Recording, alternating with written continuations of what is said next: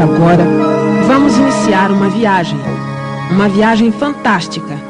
Faça de conta que você não conhece nada do que existe nesse mundo, que este mundo é nada. Não existe o sol, nem a lua, nem as estrelas, nem a água, nem a terra, nem os animais, nem os vegetais. Faça de conta que não existe nada. E vamos, a partir deste nada, criar o tudo existente.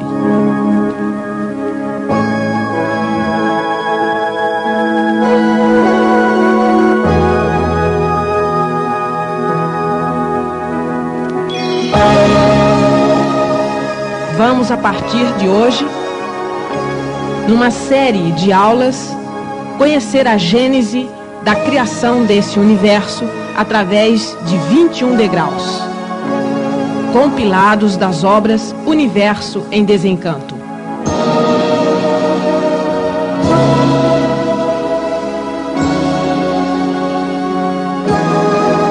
Então, vamos à primeira aula.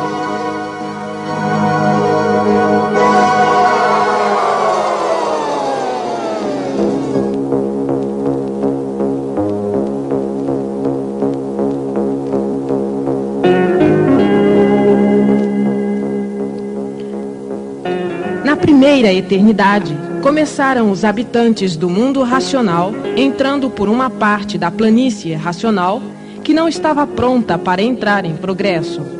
Entraram por conta própria, por a vontade de ser livre, embora o racional superior diga que a vontade é do deformado, usou a expressão para um melhor entendimento. Hoje, o leitor das obras Universo em Desencanto, que está mais adiantado, sabe que, em verdade, o puro é o verdadeiro dono da liberdade. E fazendo uso dessa liberdade, como tinha e até hoje limitadamente tem direito, achou por bem não atender aos chamados do racional superior e persistir no progresso, visando aprontar aquela parte do mundo racional que ainda não estava pronta para entrar em progresso. Progredindo, passaram para a segunda eternidade. O resultado desse progresso foi seus corpos de massa cósmica, de virtudes puras, limpas e perfeitas, de energia racional, ao progredir, isto é, desenvolver, evoluir, adentrar na massa cósmica de energia racional, daquela parte que ainda não estava pronta para o progresso deles, provocou o deslocamento dessa mesma parte como se fosse um curto entre energias, resultando numa perda de energia. Os racionais começaram então a perder suas virtudes puras, limpas e perfeitas. Como virtudes são vidas que se transformam em outras vidas, gerando vidas e progredindo vidas, essas vidas perdidas buscaram a imensidão cósmica, até que com o tempo começaram a se reunir formando um foco de luz fosca prateada. Ficou um corpo de massa cósmica que, embora não tivesse a transparência cristalina da energia racional, embora fosse fosca, ainda assim, sua consistência era de massa prateada. Ali estavam as vidas que os racionais perderam.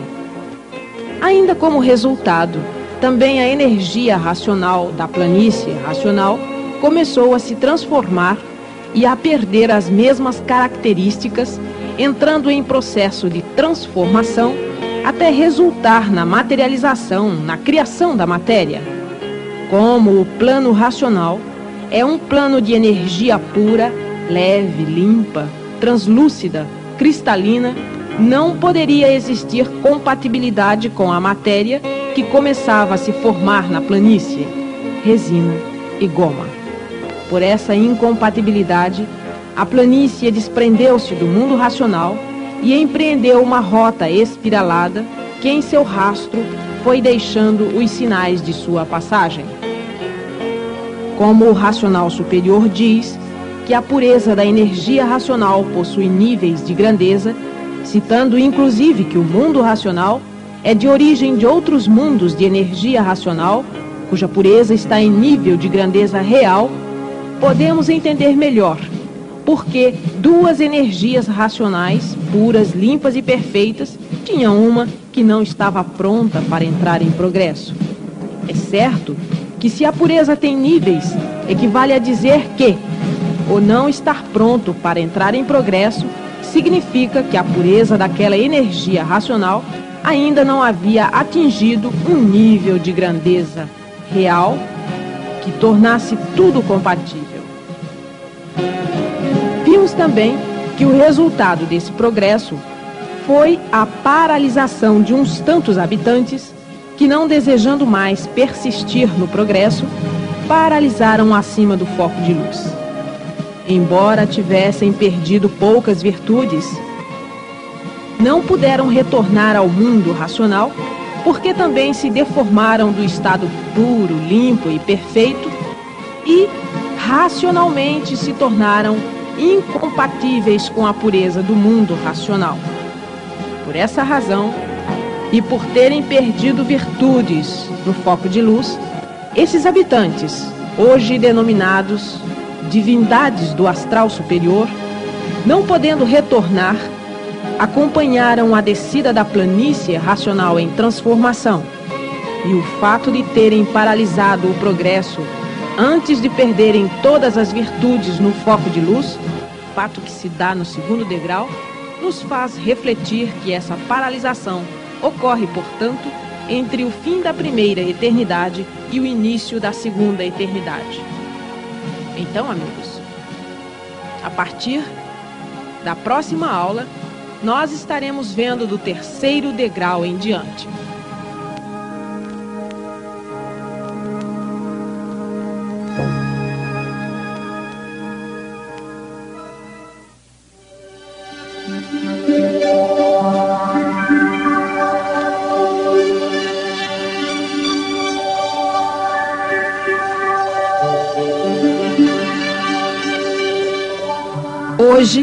Estaremos vendo o terceiro degrau em diante. Mas nós vimos nas aulas anteriores que daquela forma, falada no primeiro e no segundo degrau, a planície em transformação chega finalmente ao seu terceiro estágio. Nesse terceiro degrau, observamos que o racional superior cita, já no fim da extinção daqueles corpos, equivale a dizer que os habitantes do mundo racional, ao chegarem no fim do terceiro degrau, também seus corpos já estarão no fim da extinção, praticamente extintos. Mais na frente, o racional superior, referindo-se aos habitantes do astral inferior, os invisíveis, diz: são uns tantos que não se deformaram de todo, tendo paralisado seu progresso numa parte da planície racional, vácuo. Também isso nos faz refletir que estes não atravessaram o marco do terceiro degrau, pois, se tivessem atravessado, teriam ido à extinção em cima do início da formação da água e da terra, como se deu conosco. Pois, com relação a nós, fomos insistindo até a completa extinção. Quando da extinção ocorrida, vale lembrar que mais adiante, no sétimo degrau da formação da Lua, o racional superior ainda fala de uns restos de corpos racionais que ainda estavam sobre a planície. E vale lembrar também que nessa época já monstrões caminhavam por entre as cinzas da resina endurecida e torrada. Isso é para que se reflita que no passar das eternidades as transformações se teciam na lentidão do findar das primitivas vidas para o iniciar das novas vidas. Finalmente, a nova natureza em gestação atravessa do terceiro para o quarto degrau. E neste surge a grande novidade cósmica.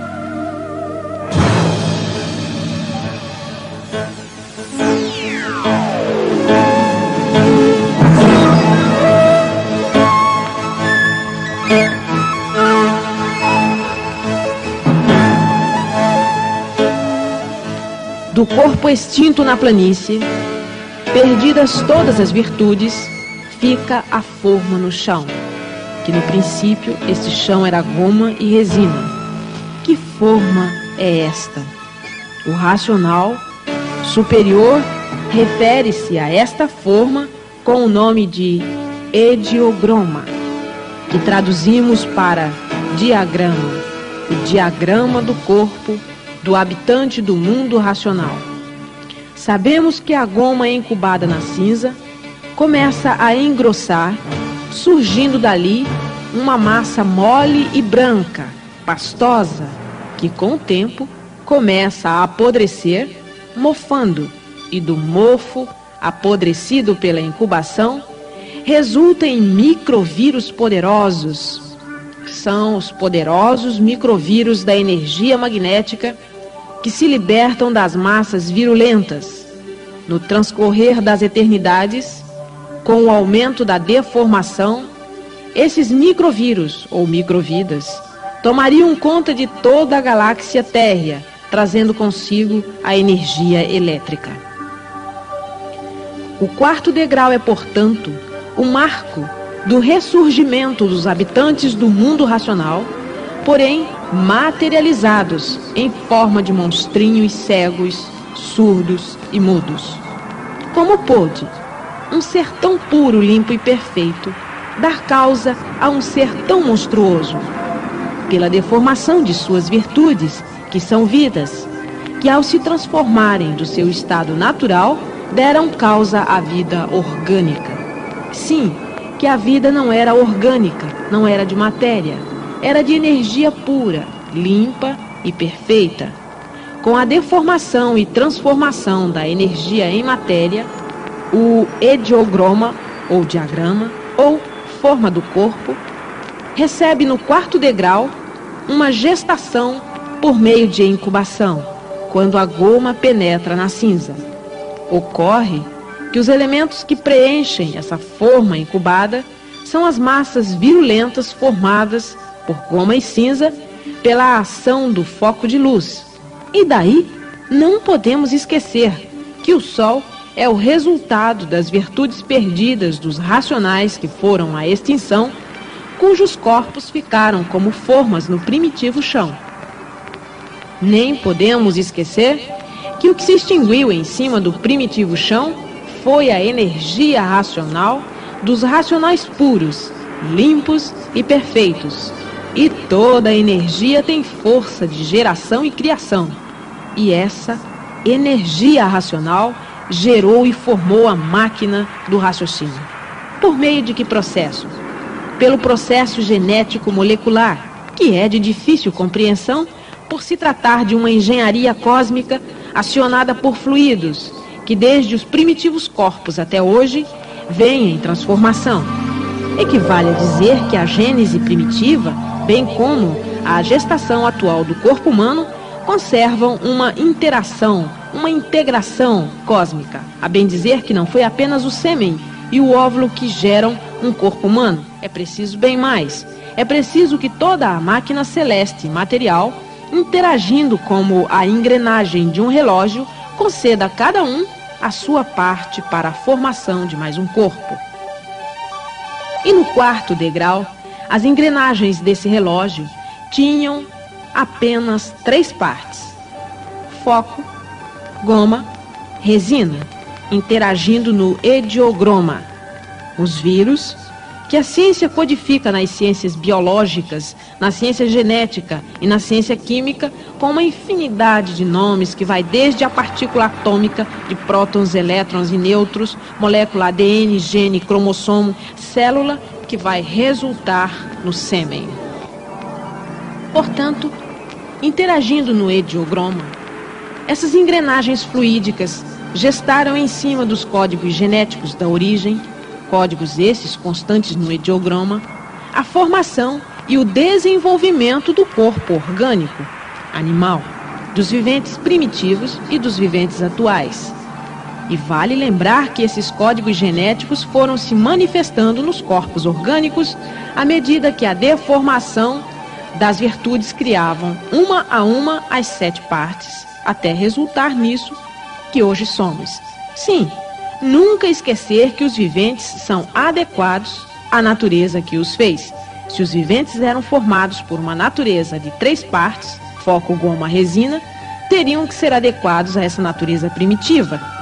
E à medida que a natureza se transformasse, junto se transformaria o código genético dos viventes. Tudo sempre em transformação. Na próxima aula, passaremos para o quinto degrau.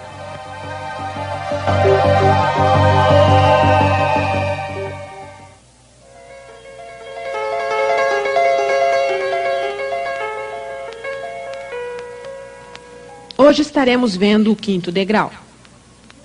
Vocês devem ter observado que no primeiro, no segundo, no terceiro e no quarto degrau chegamos à conclusão da formação do corpo. E assim passamos para o quinto. E neste degrau vamos observar um grande progresso.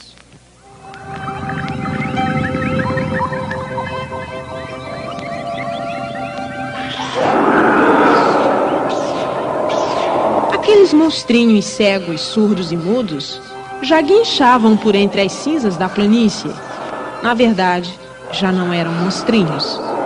Eram monstrengos urrando e guinchando. Durante toda uma eternidade, eles ficaram como monstrinhos, cegos, surdos e mudos. Agora, transformados em monstrengos, enfrentariam toda uma outra eternidade, urrando e guinchando como se a vida não passasse daquilo mesmo.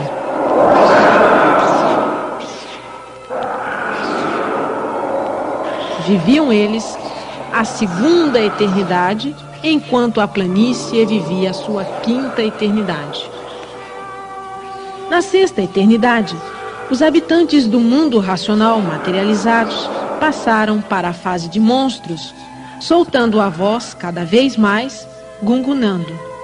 Viviam eles sua terceira eternidade. Na sétima eternidade, a planície descendo cada vez mais e sempre se transformando, perdia virtudes da goma e da resina e mais restos de alguns corpos racionais extintos que ainda existiam na planície. Com o advento dessas virtudes reunidas, gerou aí o princípio da formação da lua. E já pela planície passeavam os habitantes do mundo racional, materializados como monstrões. Progrediam o princípio de uma evolução que resultaria numa espécie de primitiva gagueira com o advento da formação da Lua, eles saíram da fase de monstros e passaram para a fase de monstrões. Viviam eles sua quarta eternidade. Na oitava eternidade, independente da formação da Lua, a planície continuava perdendo virtudes, e essas formando pequeninos focos isolados uns dos outros. A diferença entre a formação da Lua e das estrelas é que na formação das estrelas não entra esses restos dos corpos racionais extintos na planície. Já nada mais havia em extinção, e sim tudo sempre em transformação. As estrelas igualmente são formadas das virtudes perdidas da goma e da resina uma eternidade depois da lua. Éramos monstrondontes evoluindo a gagueira. Embora estivessem formadas lua e estrelas, vale a pena lembrar que a lua somente começa a se divulgar na 13 terceira eternidade, fazendo apenas um quarto.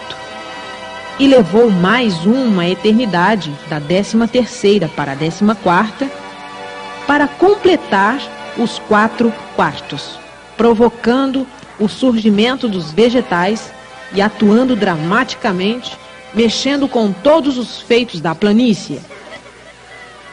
Quanto às estrelas, embora tenham principiado no oitavo degrau, elas somente se divulgam na décima oitava eternidade. Na nona eternidade, vamos observar que com a chegada da formação da Lua e das estrelas, os habitantes começaram a ganhar aspecto selvagem. Viviam eles sua sexta eternidade como monstros já se transformando em selvagens. Na décima eternidade, a planície continuava descrevendo no cosmos sua macroespiral, deixando atrás de si a mecânica racional e a mecânica celeste, sendo esta em contínua transformação, Uma vez que para trás, ao longo da terceira eternidade, ficaram os viventes planetários como Marte, Júpiter, Plutão, Vênus, Saturno, Mercúrio, Vulcano, Urano, Netuno e muitos outros. Quanto aos habitantes do mundo racional, viviam eles na sua sétima eternidade.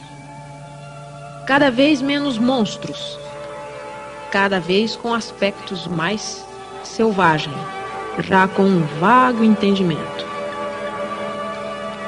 Na décima primeira eternidade, que corresponde ao oitavo degrau da evolução dos habitantes, vamos encontrar os verdadeiros primitivos selvagens. Que energia regia então? A energia magnética.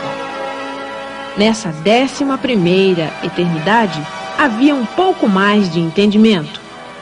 Na décima segunda eternidade, a planície tinha a resina já bem deformada ao ponto de, na eternidade seguinte, haver a separação das terras. Os habitantes viviam uma fase mais adiantada de selvagens. Era a nona fase. E na próxima aula, nós vamos ver a separação das terras.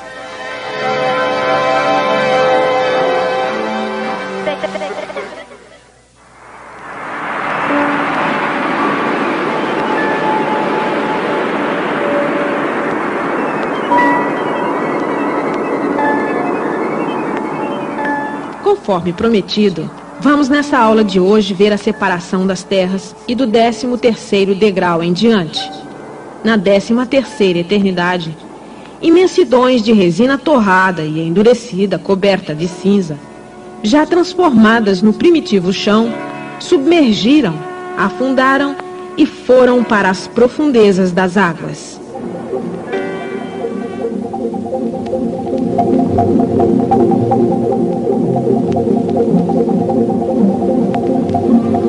As águas cobriram outras partes mais baixas e somente as partes mais altas e sólidas resistiram às acomodações da natureza, que nessa época era formada de sol, lua, estrelas, água e terra.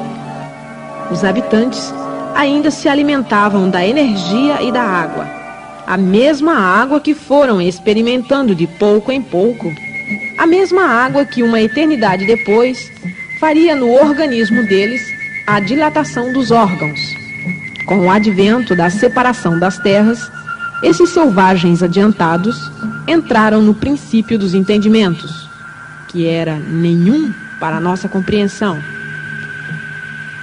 Quanto à gênese do reino vegetal, vamos ver na 14 quarta eternidade que os vírus ainda incubados, no que restaram das cinzas que submergiram e apodreceram pela água, germinaram os vegetais. Essa primitiva vegetação nada tem a ver com a atual.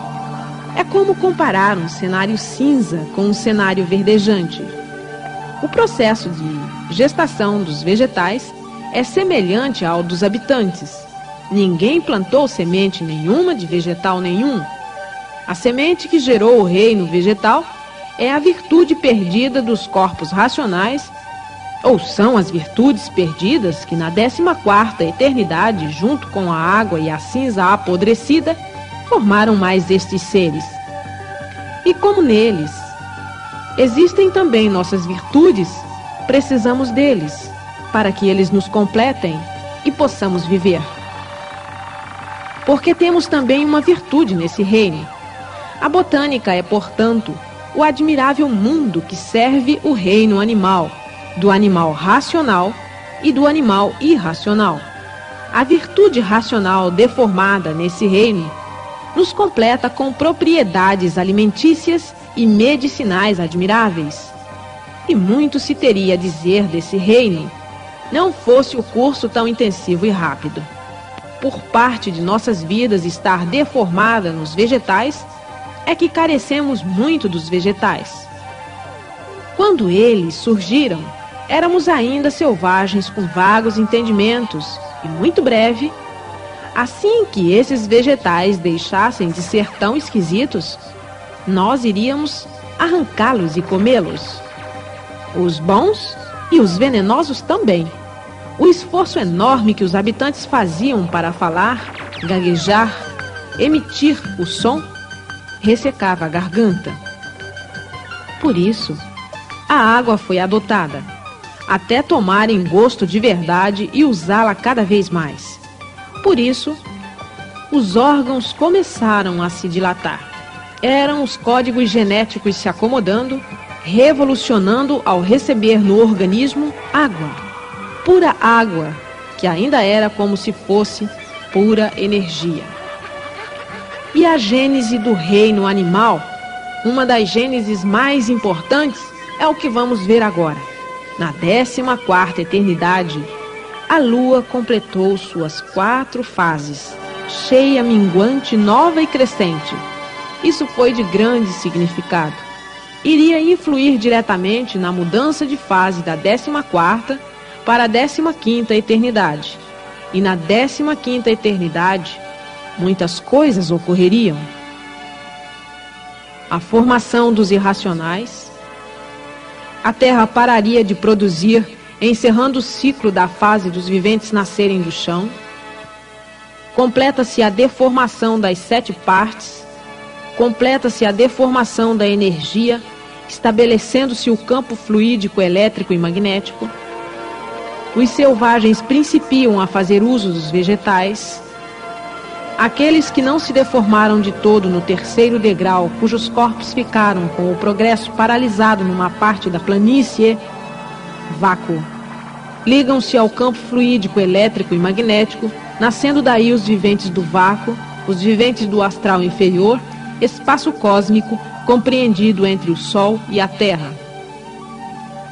Parando a Terra de produzir e já tendo a Lua em funcionamento suas quatro fases, esta passa a regular a ovulação na incubadeira feminina, preparando o aparelho para a reprodução da espécie que doravante não mais nasceria do chão. A Lua, exercendo fluxo e refluxo magnético nos selvagens, entre a parte feminina e a parte masculina, estabelece a atração magnética, gerando o instinto sexual, resultando no acasalamento das duas partes até que ficam como aparelhos de reprodução de filhos irmãos. A mulher, oriunda dos vírus incubados na resina, e o homem dos vírus incubados na goma. Um traria os órgãos genitais avessos aos do outro, indicando que na junção ambos produziriam um. Ficou o homem como a sementeira, por trazer consigo da goma que lhe era peculiar na extinção o micróbio, sêmen, gerado pelo fluido que provém do calor calor que provém do sol, sol que provém das virtudes, virtudes que provém dos habitantes do mundo racional que foram à extinção. Portanto, uma das eternidades mais significativas da deformação é a 15ª eternidade. Os irracionais surgiram quando, na 15ª eternidade, o campo fluídico elétrico e magnético completa a sua deformação e o Sol passa a ser fogo e do fluido do fogo, incubado na bicheira do chão, surgem os irracionais, que logo depois também ficam como aparelhos de reprodução de filhos irmãos. Vimos, portanto, a síntese do primeiro ao décimo segundo degrau, a separação das terras, e a gênese dos reinos vegetal e animal. Temos virtudes perdidas nesses dois reinos, e por essa razão essas duas partes completaram sete. E quando isso ocorreu, a incubadeira deixou de ser o chão. O ediogroma deixou de ser a forma no chão. A incubadeira passou a ser o óvulo no ventre do aparelho feminino. O ediogroma passou a ser o sêmen, micróbio produzido na goma masculina, o líquido elétrico e magnético. Na próxima aula, nós vamos continuar com esse assunto palpitante.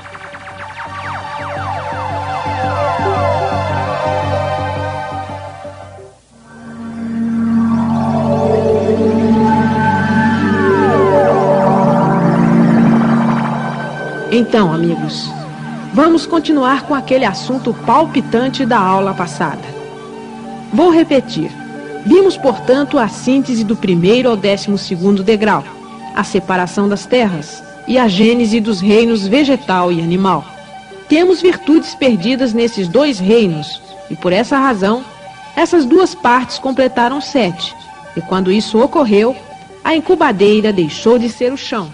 O ediogroma deixou de ser a forma no chão.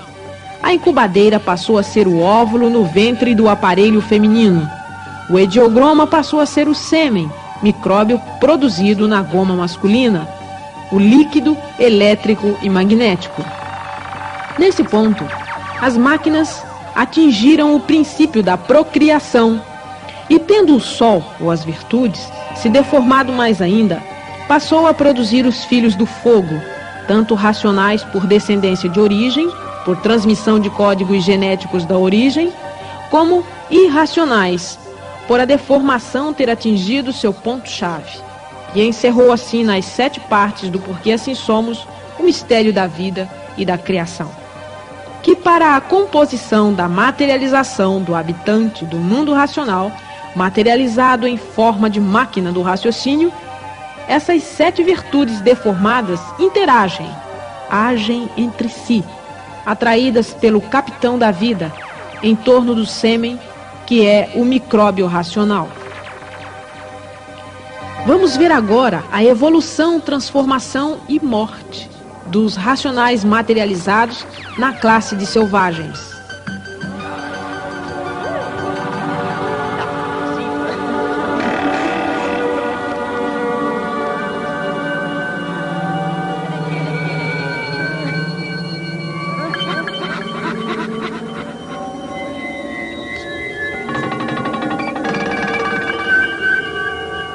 Na 16 eternidade, isto é, uma eternidade depois do início da reprodução sexual, os selvagens iniciaram um interessante progresso. Descobriram que poderiam articular o som cantando, e dessa forma a gagueira evoluía com menos dificuldade, pois o cantar atenuava o esforço enorme que faziam. A planície, ou planeta Terra, tinha por cenário gigantescos animais, animais estranhos alados, e era uma bicheira de todos os tamanhos e de todas as cores. Vivendo nesse mundo hostil e perigoso, os selvagens procuravam abrigar-se nas cavernas e viviam igualmente bichos. Mas eram uns bichos diferentes.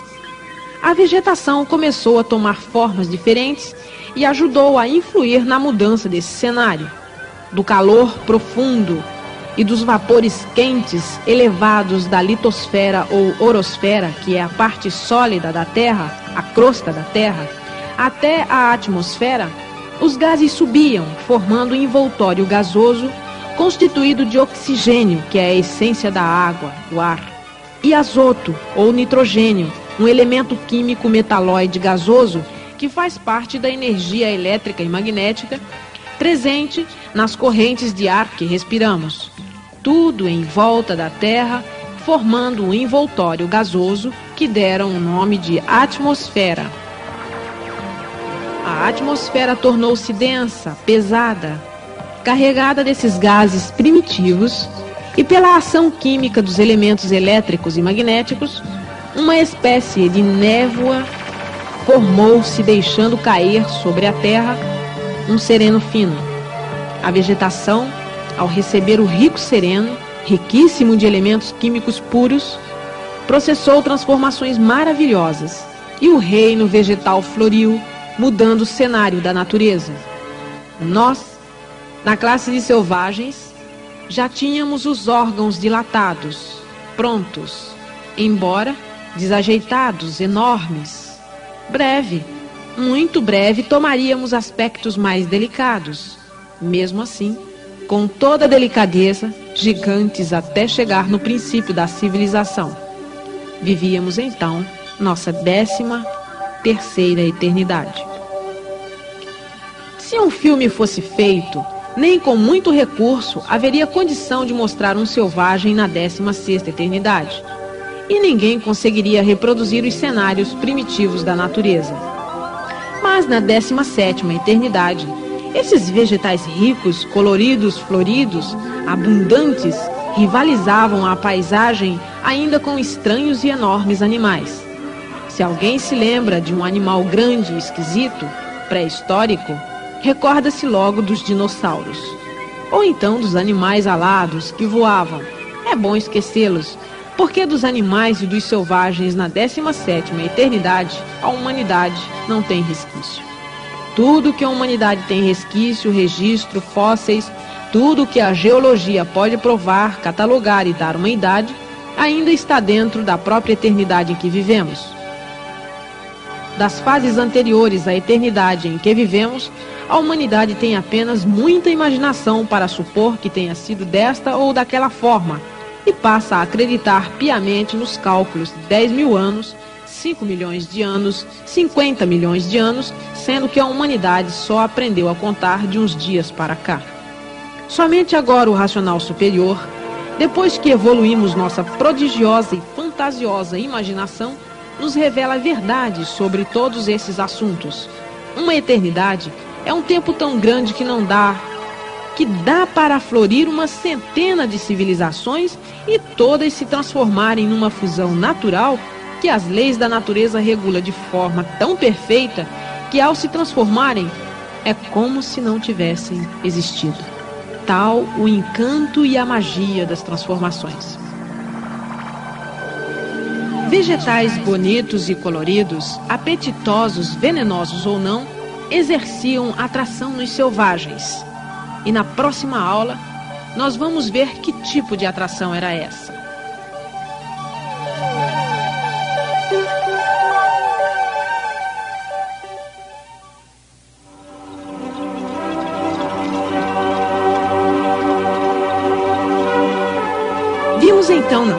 Na outra aula que aqueles vegetais exerciam uma forte atração nos selvagens.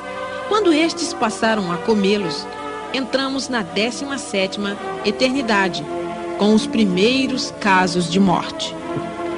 A morte era algo estranho para nós, que ainda estávamos no 14º degrau de evolução humana.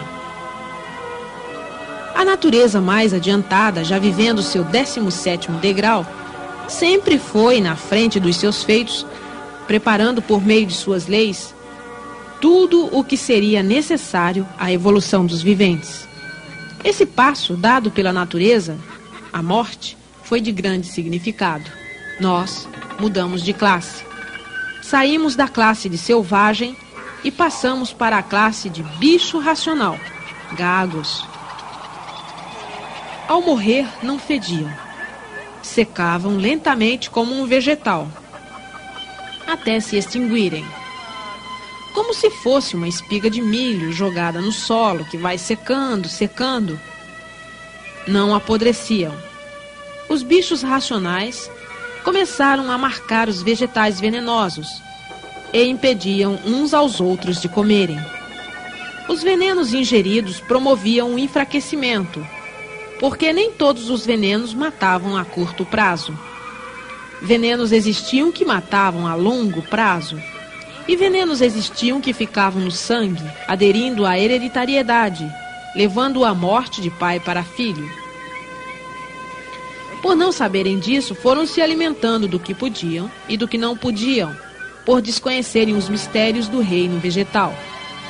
Eram nessa época herbívoros e por isso ao morrerem secavam e não fediam, porque funcionava e predominava a alimentação vegetal. Mais tarde, temendo os vegetais, fatalmente se tornariam carnívoros e passariam a devorar os animais.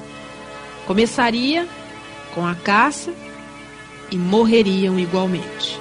A carne das caças apodreceria o estômago, enfraquecendo o organismo, putrefando e deixariam um dia de secarem como os vegetais. Federiam e, por não suportarem os odores, enterrariam seus mortos. Vamos ver agora lua, estrelas e vegetais modificados. A máquina celeste prepara o dia e a noite. O bicho racional muda de classe. Agora é animal racional no princípio.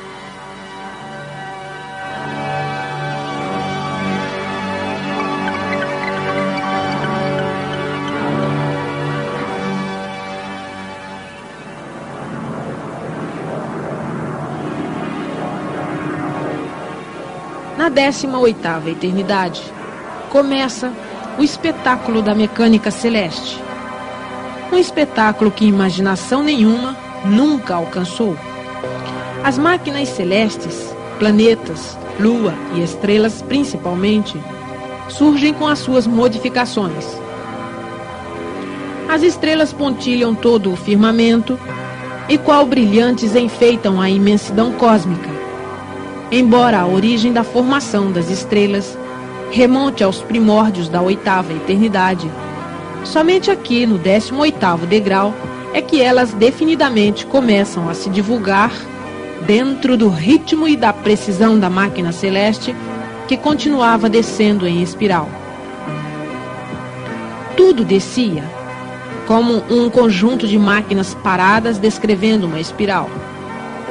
Centro do sistema de máquinas cósmicas estava o Sol, sempre acompanhando os feitos que ele, como engenheiro-chefe, foi capitaneando, e delas jamais se afastou, por tudo ser um conjunto de virtudes racionais deformadas. Na Terra, deixávamos para trás nossa roupagem de bicho racional gagos e principiamos a classe de animal racional. Na eternidade seguinte, quando chegasse o dia e a noite, nossa galáxia viveria um magistral momento do fim da linha.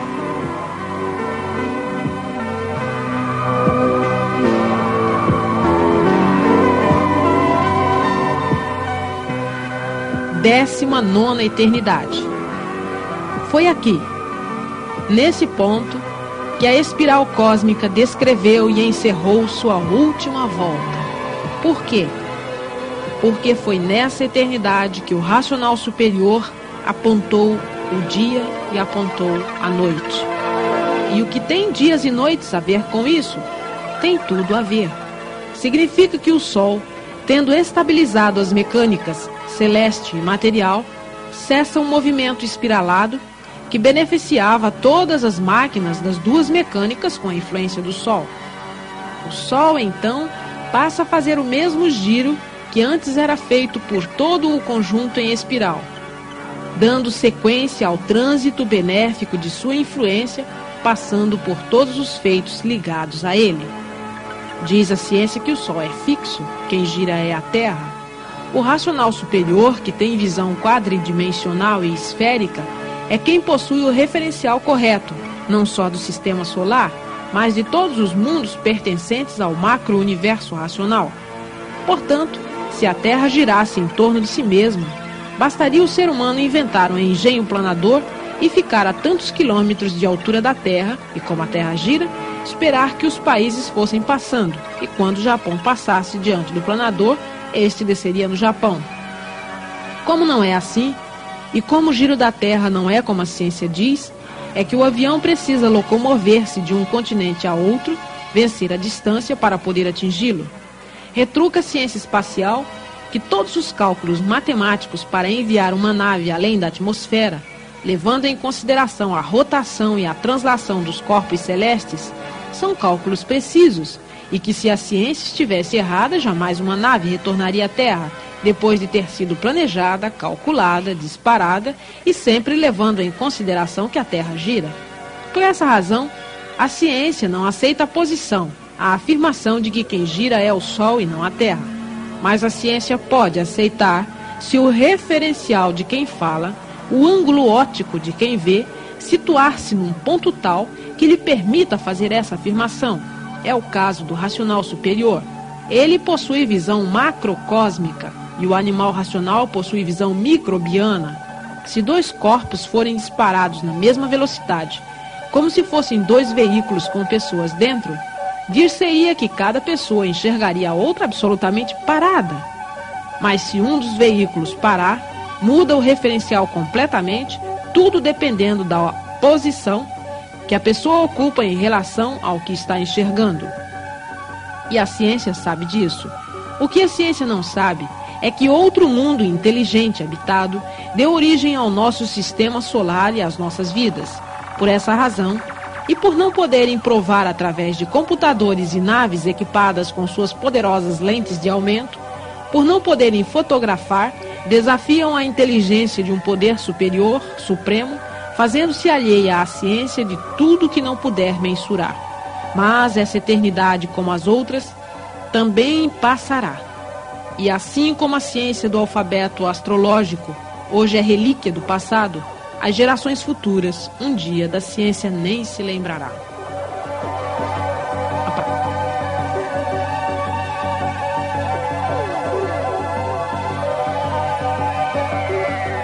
A partir da próxima aula, nós vamos ver qual o resultado do dia e da noite sobre o reino vegetal e o que tudo isso vai fazer.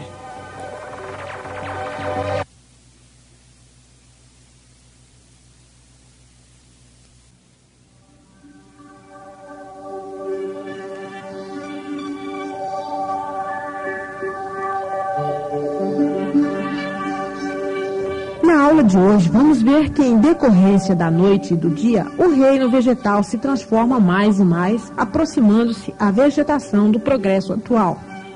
Vivíamos nós o 16 degrau.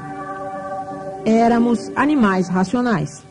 E como nossos ancestrais, ainda cantando para desenvolver a fala. Até então, havia desabrochado e evoluído a energia magnética. Os viventes, bem estranhos eram, passavam dias e dias parados. Eram por demais contemplativos. Por que eram assim? Porque estavam desenvolvendo no cérebro a máquina da imaginação e viviam ao sabor das imagens transmitidas. Rudes e atrasados, cantando para desenvolver a fala, caçando e tornando-se carnívoros, haviam deixado para trás a selvageria das cavernas, procurando organizar-se melhor organizando a vida de tal maneira que foram forçados pelas adversidades da natureza, pelas adversidades que a natureza impunha, a buscar melhores formas de sobrevivência, alimentando-se e protegendo-se das feras bravias. Vez ou outra, estes animais racionais encontravam tribos de selvagens, como ainda hoje o civilizado encontra tribos de índios. Não era fácil defender-se da selvageria de tribos atrasadas que não se contentavam com a carne das caças, eram canibais. Devoravam-se uns aos outros, verdadeiras feras. E assim passou-se a décima nona eternidade.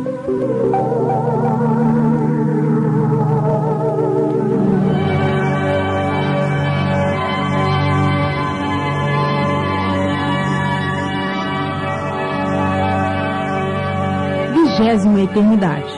No alvorecer da vigésima eternidade, a natureza presenteia os habitantes do mundo racional aqui penando materializados com a primeira aurora da civilização.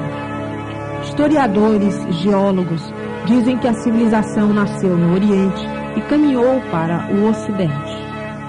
E o racional superior, quando cita o alfabeto de astrologia e a velha Arábia, nos faz concordar com isso. O primeiro vento da civilização teve origem na eternidade anterior, quando os viventes contemplativos passavam horas e horas imaginando e seus olhos agudíssimos varriam o firmamento silenciosamente diante dos mistérios da natureza. Fruto de uma eternidade de observação, eles deixariam para seus descendentes o dom da empatia entre a causa e o feito, entre a natureza e o ser humano, ou seja, uma ligação natural entre o ser humano e o Sol, Lua, estrelas, água, terra, animais, vegetais e os astros, planetas e constelações. Uma ligação ratificada pela própria natureza na palma das mãos de cada vivente. Vamos verificar que o findar da 19 eternidade, ou o 19 degrau de transformação da planície, que corresponde ao 16 degrau de evolução dos habitantes, vai colocar em movimento, em função, em ação, uma nova energia na natureza. Uma energia que sempre esteve ligada à energia magnética. Trata-se da energia elétrica. O racional superior diz que onde está uma, está a outra, que elas são co-irmãs, mas cada uma, embora unidas, teve o seu tempo principal de evolução. Do quarto degrau ao décimo nono degrau, a energia magnética desenvolveu nos viventes a visão, a voz, a imaginação e, por fim, o sentimento.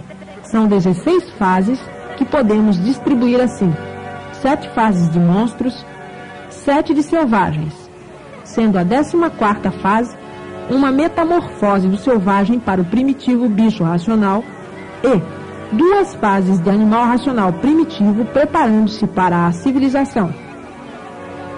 Portanto, o primitivo animal racional e o animal racional cantando não eram civilizados, estavam em preparação para iniciar a civilização. Das primeiras, segundas e terceiras civilizações não sobraram resquícios, não sabemos quantas civilizações floresceram até resultar na civilização astrológica.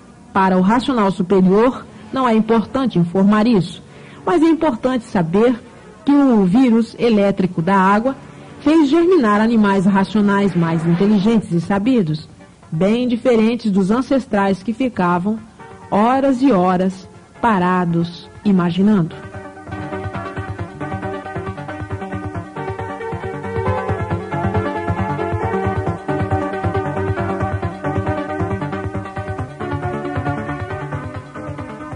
Próxima aula, nós vamos ver o resultado da entrada da energia elétrica na natureza. Aguarde.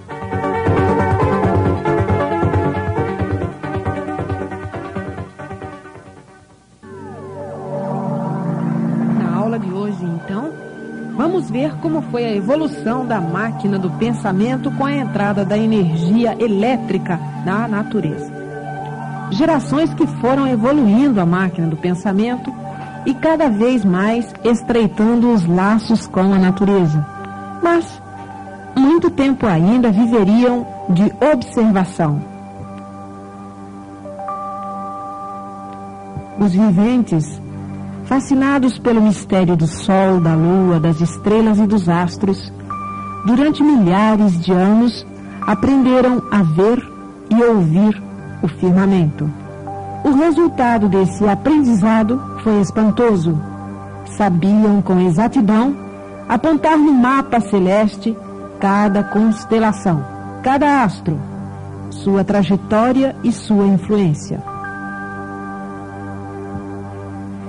Conhecendo o trânsito planetário e observando a natureza, evoluíram até o alfabeto de astrologia e por ser um conhecimento natural das leis naturais, chegaram à conclusão de que eles eram feitos da natureza e a natureza, mãe de todos. Ao atingirem esse ponto de evolução, a evolução de entenderem que eram feitos da natureza, já dominavam o alfabeto de astrologia. Sabiam que quando o Sol transitava no espaço celeste, região de determinado astro muito seco, haveria seca e a vegetação padeceria por aquela influência. Sabiam que assim como existia o norte, o sul, leste e oeste, o anoitecer e o amanhecer, existia também neles, em cada ser humano, o mapa da vida. E por saberem disso, observavam a palma das mãos e foram encontrando a paridade entre os astros, suas influências, seus eflúvios, suas trajetórias e os traços que iam surgindo na palma das mãos. Milhares de anos se passaram. Dominaram enfim o conhecimento da vida que estava escrito nas mãos de cada um. Num determinado segundo, a pessoa que nascia trazia na palma das mãos a impressão digital do mapa celeste e o futuro sempre pertenceu à parte de cima. A predisposição da vida de cada um já vinha indicada nos traços das palmas das mãos. Mas, como na matéria tudo que tem princípio tem fim, essa civilização astrológica caminhou para as organizações sociais uma imposição natural devido à multiplicação da espécie. E vindo essas organizações sociais e sendo cada um dotado daquilo que fez por onde merecer, obedecendo à lei de causa e efeito, nasceram os primeiros reinados, indicação dos próprios astros. Uns nasciam para governar, outros para serem governados. Uma lei natural da deformação, visto ser a deformação uma infinidade de formas diferentes, onde os feitos eram feitos com a junção dos fluidos que poderiam ser fortes, médios, fracos ou poderosos. Se a junção fluídica das sete partes, Sol, Lua, estrelas, água, terra, animais, vegetais, recebia os eflúvios das fortalezas celestes, nascia um poderoso. E esse poder, mais cedo ou mais tarde, haveria de se manifestar e tomar o seu lugar na natureza. E como era determinado pela natureza, todos tinham que aceitar, obedecer e respeitar. Nascia um soberano para reinar com seu poder bom ou mal e fazer os prodígios do bem ou do mal. Mas, enquanto respeitavam e adotavam o conhecimento astrológico, agiam em continência com o alfabeto astrológico, sendo que os cuidadosos tratavam de ter os seus filhos dentro das junções fluídicas positivas para que o poder fosse para o lado do bem. Assim caminhou e floresceu no Oriente o alfabeto astrológico até atingir o auge dessa evolução. Dominavam a aritmética e haveriam de deixar para as futuras gerações apenas o sonho dourado da alquimia, a arte química de transformar vegetais, panaceia, remédio para a cura de todos os males, e metais em ouro. Deixariam uma incrível sabedoria com relação aos astros, astros que a ciência artificial contemporânea e moderna levaria anos para alcançar com suas lunetas. Já nesse tempo, eles conheciam e batizavam com os nomes, muitos esquecidos, outros que até hoje perduram, como numa prova desse tempo miraculoso. A ciência é mesmo um caduco surdo que se nega a aceitar o que sempre esteve evidente aos olhos, mas nem sempre evidente à sensibilidade. O que a ciência fez de bom foi soterrar crendices absurdas e conceitos místicos sem valor algum. Mas, como na vida da matéria tudo que tem princípio tem fim, também esse tempo foi se transformando com as novas gerações que vinham chegando e ignorando o movimento astrológico. Não se conformavam com o destino traçado. Achavam que cada um tinha o direito de traçar a própria vida. Se haviam nascido pequenos, lutariam e com o esforço tornar-se-iam grandes. Queriam provar que um destino medíocre não poderia ser do agrado de ninguém e que ninguém poderia ser feliz vivendo limitado pela vontade soberana do alfabeto de astrologia. Mais uma vez, traídos pela expansão do livre-arbítrio, começaram um progresso contra as leis naturais por acharem que o natural não satisfazia. E no próximo segmento, nós vamos conhecer o resultado de tudo isso. Até lá!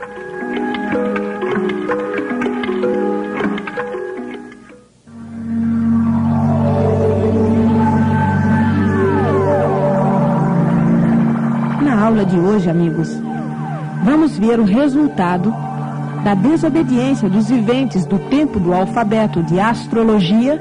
Vamos ver as consequências dessa desobediência. Vimos que eles foram traídos pela expansão do livre-arbítrio e começaram um progresso contra as leis naturais por acharem que o natural não satisfazia. E foi assim que provocaram a revolta do campo astrológico. Os resquícios desse tempo vamos encontrar na antiga e lendária Arábia, com seus castelos, seus romantismos, seus contos encantados. Resquícios suficientes para que uns tantos reis ainda encontrassem bons astrólogos que traziam o conhecimento dos antigos ancestrais. Astrólogos que ajudavam nos reinados que vieram depois da fase do alfabeto de astrologia resquícios que caminharam até a Grécia Antiga e foram suficientes para fundar toda uma mitologia em torno dos planetas, ficando como se fossem divindades. Netuno, divindade das águas, representado por um homem forte segurando um tridente nas mãos. E foi caminhando e se transformando a mitologia até que chegou um tempo que já não podiam fazer nenhuma distinção entre a fantasia e à realidade. Mas o triunfo da natureza, quando encerra uma fase e passa para outra, é muito grande. Na verdade, apesar da desobediência, na verdade, a natureza triunfou. O fracasso foi daqueles que abusaram mais uma vez do livre arbítrio e não se enquadraram dentro das leis naturais. Triunfou porque mostrou que com a natureza ninguém pode com as suas transformações. Uma fase havia se encerrado, outra iria iniciar. Era o limiar da fase espiritual na Terra. No findar da fase de astrologia, no entrar à fase da civilização artificial, o surgimento das religiões e ciências artificiais, o comando espiritual. Aqui, vale lembrar a trajetória dos habitantes do vácuo e suas manifestações para o progresso espiritual. No terceiro degrau, eles paralisaram o progresso. No décimo quinto degrau, eles se ligam ao campo fluídico, elétrico e magnético quando a natureza completa a deformação das sete partes. No vigésimo degrau, principia a civilização. Nasce o alfabeto de astrologia. Depois do apogeu, a desobediência e começa o fim da fase astrológica. Os habitantes do astral inferior entram em cena. Começa no fim da vigésima eternidade o progresso da fase espiritual no 21 degrau, os primeiros passos da fase de aparelho racional e em 1935 o encerramento da missão espiritual. Os habitantes do vácuo ou invisíveis do astral inferior ficaram paralisados do terceiro ao décimo quinto degrau. Sem função? Existe uma ausência de informações sobre os invisíveis do astral inferior o racional superior, ao descrever a Gênese por meio dos degraus das transformações, faz quatro citações importantes sobre eles. Primeira, ele diz: são os tantos que paralisaram o progresso sobre uma parte da planície não se deformando de todo. Terceiro degrau. A segunda informação é: os habitantes do vácuo são aqueles cujos corpos ficaram como se fossem baterias descarregadas quando a natureza completou a deformação das sete partes, eles se ligaram no conjunto fluídico, elétrico e magnético. Isso refere-se ao 15º degrau. A terceira informação diz: já não tinham mais o alfabeto astrológico para orientar, então vieram os habitantes do espaço para orientar a humanidade. Esse foi o primeiro passo do espiritismo na Terra, e isso aconteceu no vigésimo degrau. A quarta informação diz: em 1935, houve a mudança de fase. A natureza mudou da fase espiritual para a fase racional. E assim os chamados espíritos encerraram sua missão. Equivale a dizer que isso é o 21º degrau.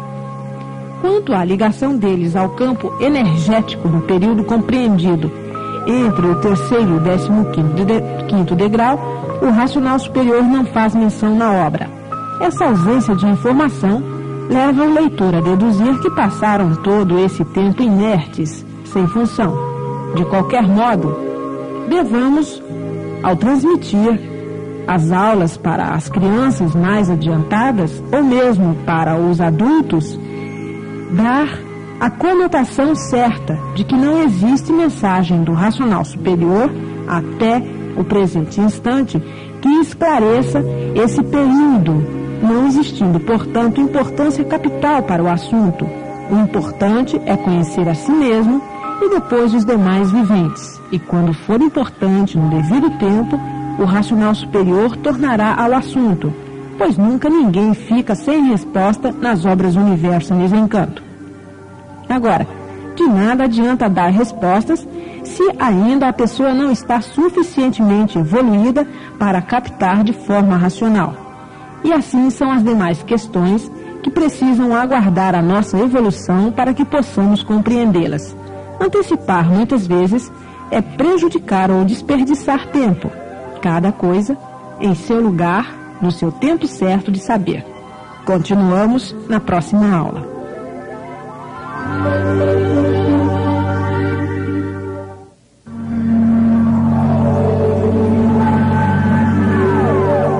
Nessa aula vamos continuar falando dos habitantes invisíveis do astral inferior. É natural o fascínio que todos sentem por seus irmãos invisíveis, por saberem que eles existem e a maioria não ter olhos para vê-los. É natural também o desabrochar de perguntas que muitas vezes não passa de uma incontida curiosidade diante da impaciência de esperar pela evidência racional.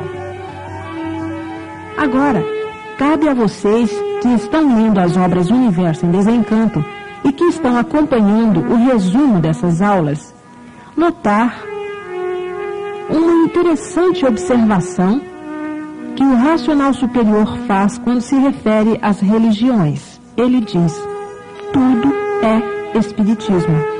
E agora, observem o que os pesquisadores da ciência oculta filosófica artificial dizem.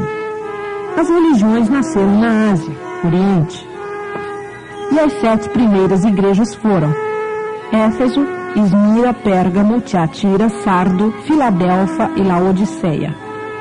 Essas sete igrejas, segundo esses pesquisadores, deram origem às sete principais religiões do mundo, ou seja, animismo, cujo deus é Oxalá, nome primitivo do espiritismo, a primeira religião do mundo. Ainda há quem pense que o espiritismo é coisa recente. Brahmanismo, cujo deus é Brahma das castas religiosas indianas. Budismo, doutrina religiosa e social fundada por Buda na Índia que se inspirou, contrário ao brahmanismo, que praticava um sistema de castas, pois os brahmanes se acreditavam entre todos os melhores, os iluminados, os escolhidos. Islamismo, religião muçulmana ou maometana de Maomé, Alá. Judaísmo, religião do povo hebreu. Hebreu é o nome primitivo do povo da Judéia, de onde vem o nome judeu. Raça, religião, língua de origem hebraica cujo Deus é Jeová. Notem que existiu um judeu-cristianismo, doutrina professada nos primeiros tempos do cristianismo e combatida pelo cristão São Paulo, porque essa doutrina pretendia que para se tornar cristão, antes a pessoa teria de ser iniciada no judaísmo. E o catolicismo romano, religião originada do cristianismo. Protestantismo, religião originada do cristianismo, contrapondo-se ao catolicismo romano. O Espiritismo fundou o Brahmanismo, o Budismo, o Islamismo e o Judaísmo. Cristo fundou o cristianismo que não foi aceito pelo seu próprio povo, os hebreus, mas foi aceito por outros povos, como os romanos que interpretaram sua doutrina politicamente, e daí nasceu o catolicismo. E os que interpretaram dogmaticamente recusaram-se a seguir a interpretação romana e fundaram o protestantismo. Cristo viu isso, chegou a participar dos primeiros instantes dessa adoção, política por um lado e dogmática por outro lado. Na verdade, quando fundou sua doutrina, estava contrapondo-se ao Espiritismo e suas ramificações, que eram o Brahmanismo, Budismo, Islamismo e Judaísmo. Mas, para fundar seus conceitos, muito viajou e aprendeu, inclusive na China, na Índia. Ele foi o último aparelho da fase espiritual o mais divulgado nas Américas e até hoje acreditam que ele seja o salvador do mundo. A mesma crença que os brahmanes alimentam com relação ao seu Deus. A mesma crença que os muçulmanos que os muçulmanos alimentam com relação ao seu Deus. Ocorre que essas sete religiões principais geraram sete mil seitas e um caldeirão de confusão. Muito bem. Quem são os fundadores dessas nações religiosas? os habitantes do astral inferior, no período compreendido entre o fim da vigésima eternidade e o princípio da vigésima primeira eternidade. Quanto às informações prestadas pelos pesquisadores, não nos compete questionar se são verdadeiras ou não, pois a confusão entre os autores é tamanha que não vale a pena sair procurando quem tem razão e qual é o historiador que está certo.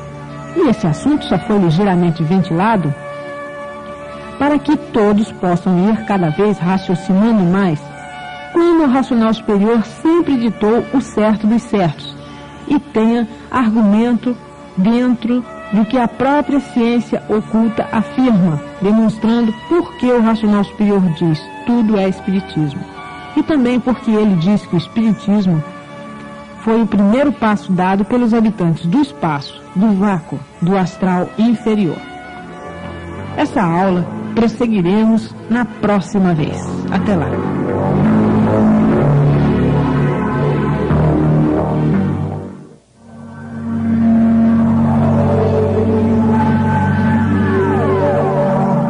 Hoje, vamos ver como a energia elétrica continua regendo e fazendo confusão com a energia magnética. E os seres humanos, como ferramentas dessas duas energias, receberam, por meio do comando natural da natureza, as instruções para irem remediando. No princípio, o remédio era espiritual. No princípio, depois de acabar da fase astrológica. Mas, como nem sempre o remédio espiritual remediava, como haviam deixado para trás a medicina natural da natureza, viram-se forçados por contingências da deformação e da lapidação a buscar outras formas de atenuar o sofrimento.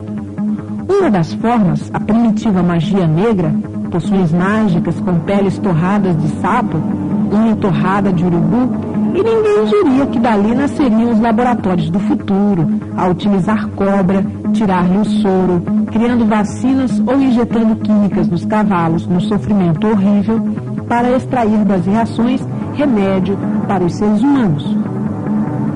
E tudo que o corpo humano impotente e cada vez mais fraco diante das dificuldades não poderia executar, o esforço aflitivo dos músculos levava à máquina do pensamento o apelo, como a pedir clemência para tanta lapidação, isto é, tanto sofrimento. E as energias elétrica e magnética regendo na mente humana respondiam na própria máquina da imaginação ou do pensamento, com as sugestões, que resultariam em invenções que atenuariam o esforço físico. Assim, exatamente assim, nascia o artifício.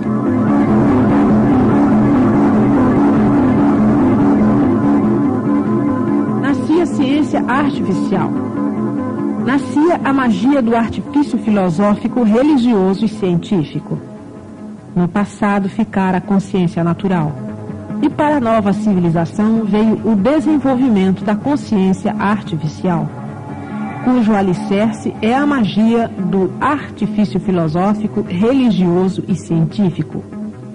A marca registrada dessa civilização atual é o artificialismo.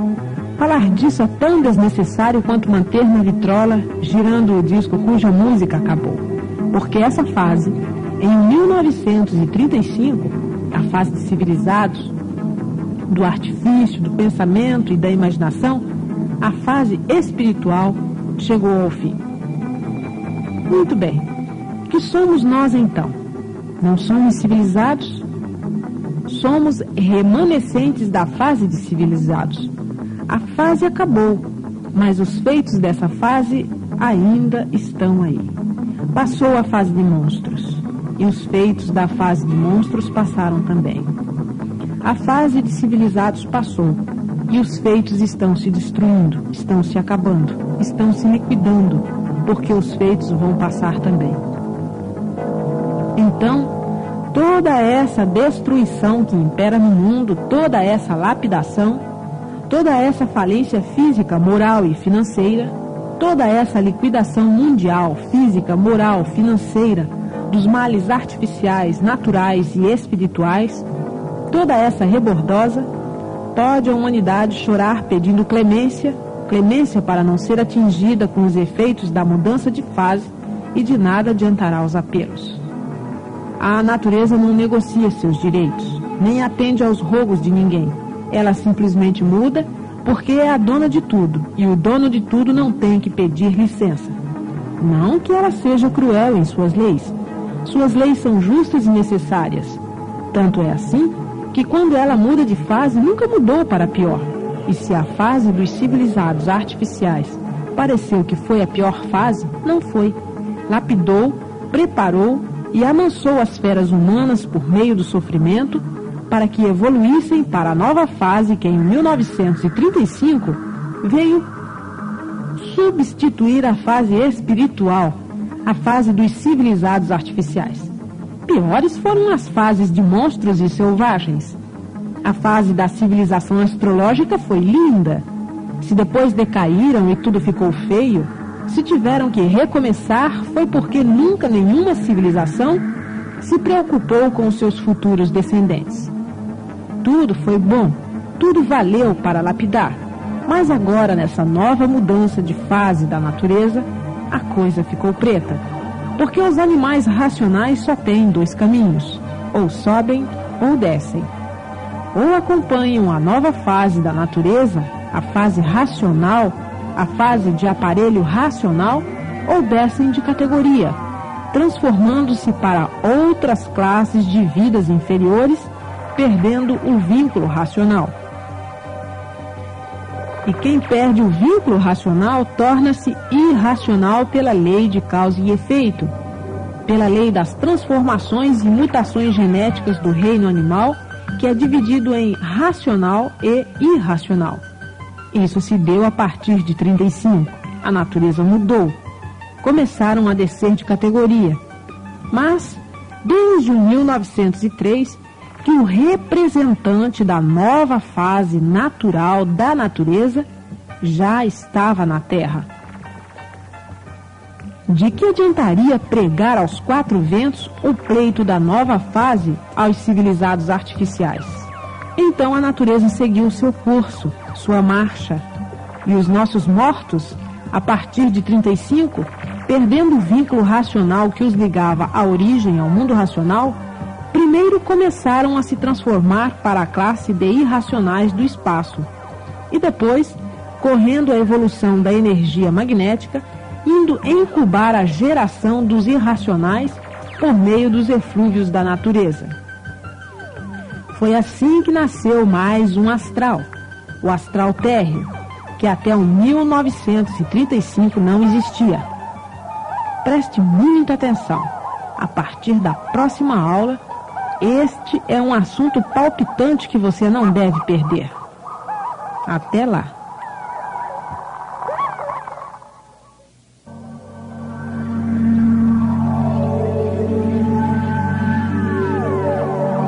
Falávamos, amigos, na outra aula, na aula passada, sobre a criação de um novo astral a partir de 1935. Existia então o astral superior, o astral inferior e a partir de 1935, os nossos mortos, ao invés de nascerem novamente como animais racionais, perderam o vínculo com a origem e, pela deformação, acabavam nascendo como irracionais do espaço. Então, vamos ver que foi assim que nasceu o astral térreo, que até o 1935 não existia.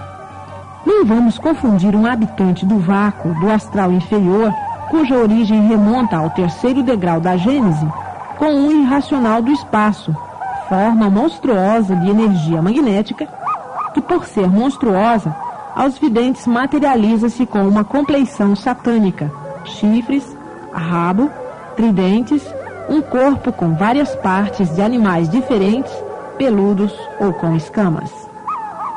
Criando mais um reinado, onde os súditos são, vivem do e para o mal, por a energia formadora deles ser a energia magnética do mal puro. E os habitantes do astral inferior, que se recusaram a subir e encerrar sua missão espiritual em 35, os renitentes, os rebeldes, também estão descendo de categoria, por estarem misturados agora no astral térreo. Então, sim, é como se tudo tivesse virado um angu só mas com as diferenças patenteadas dessa forma pelo conhecimento racional. Então, acabou o comando espiritual verdadeiro, e agora duas fases imperam na natureza. Uma de liquidação dos feitos da fase que passou, e essa liquidação está entregue ao astral térreo e suas manifestações satânicas, presentes em todos os ramos da vida humana inclusive na música, no rock satânico, nas artes, nas academias, nas profissões. E por outro lado, a fase racional, a fase de recuperação que está entregue aos habitantes do mundo racional. E para isso, materializou-se na Terra um habitante do mundo racional para iniciar, junto com a natureza, a última fase da vida da matéria.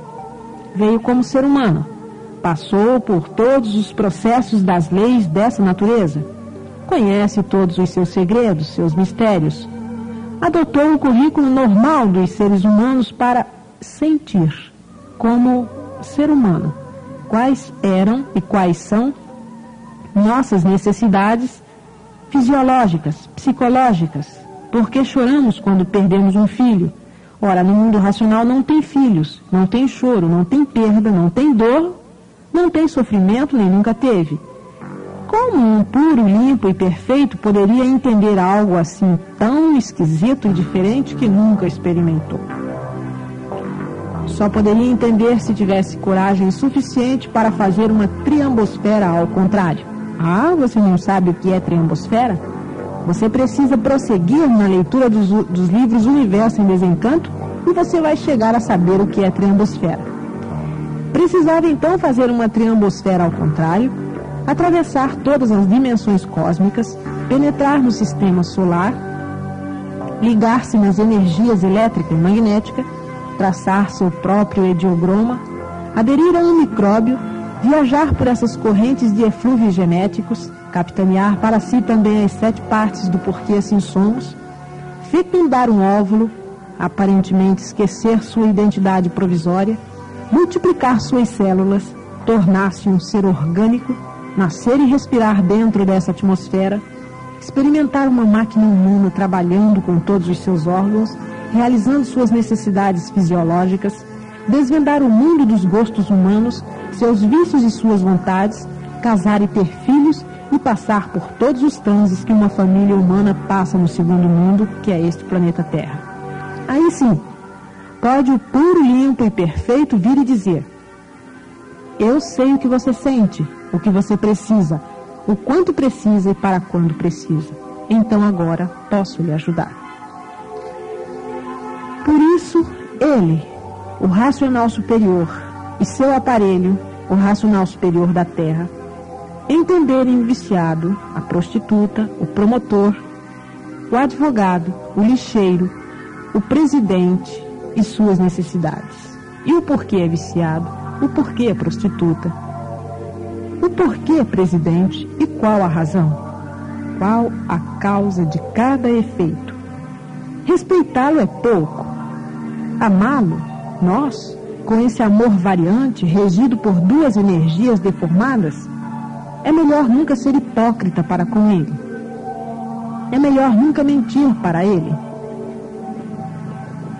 E aquele que hoje ouve como aprendiz a aula de cultura racional e que um dia estiver como professor ensinando suas crianças e adultos, deva ensinar que a única forma de amá-lo racionalmente é desenvolver o raciocínio, a evidência e o aparelho e a desmaterialização da energia racional que está materializada em forma de máquina do raciocínio.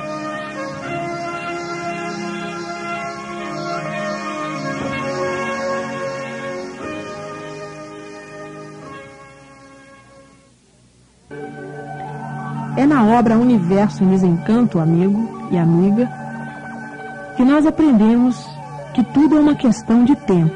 Na vida tem um tempo para cada coisa. Há um tempo de dar, um tempo de receber. Há um tempo de apanhar, um tempo de aprender. Há o tempo dos reveses, onde precisamos ser como rochedos e suportar as investidas das ondas pontiagudas e manter a serenidade, certos de que depois daquela onda virão outras e outras. Mas um dia o mar se transformará e tudo voltará ao seu estado natural da origem.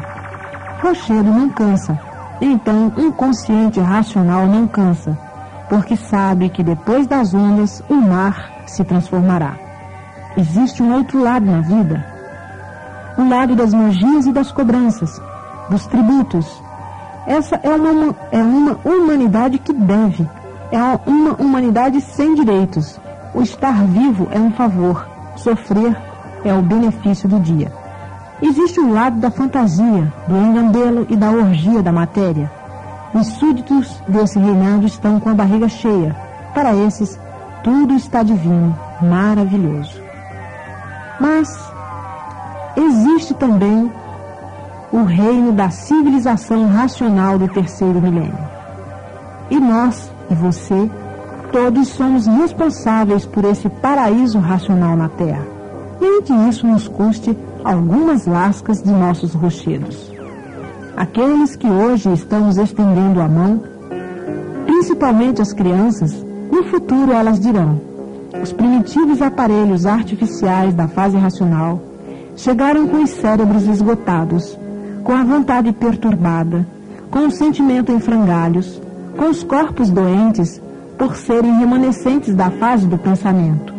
Não tinham o direito de viver, e mesmo sofrendo a liquidação física, moral e financeira, com a força da consciência racional, marcharam por cima de todos os reveses e triunfaram junto com a fase racional. Hoje, onde estarão eles? É certo, amigos, que estaremos todos no mundo racional. Por isso é que você deve não só ler, deve estudar, aprender para ensinar. Momentos maravilhosos são vividos por aqueles que se dedicam ao cultivo do raciocínio, não apenas seu, dos outros também. Das crianças, e atrás não ficam os adolescentes. E com os adultos é gratificante. A energia racional, de qualquer forma, sempre eleva, cresce e resplandece. Nesses momentos, qual o rochedo que se lembra das ondas do mar? E quem se lembra que da vigésima primeira eternidade pouco vivemos? Se para o racional superior a nossa saída do mundo racional faz um cochilo depois do almoço, quem poderá dizer dos segundos vividos nessa eternidade? Estamos no limiar da fase racional, a vigésima primeira eternidade. A poucos segundos da eternidade, o racional superior se materializou. E agora? Já passou um minuto, e um minuto, de 1903 para cá, quanta coisa se poderia dizer. O mestre que o diga, e ele fala nas obras Universo em Desencanto. Até breve.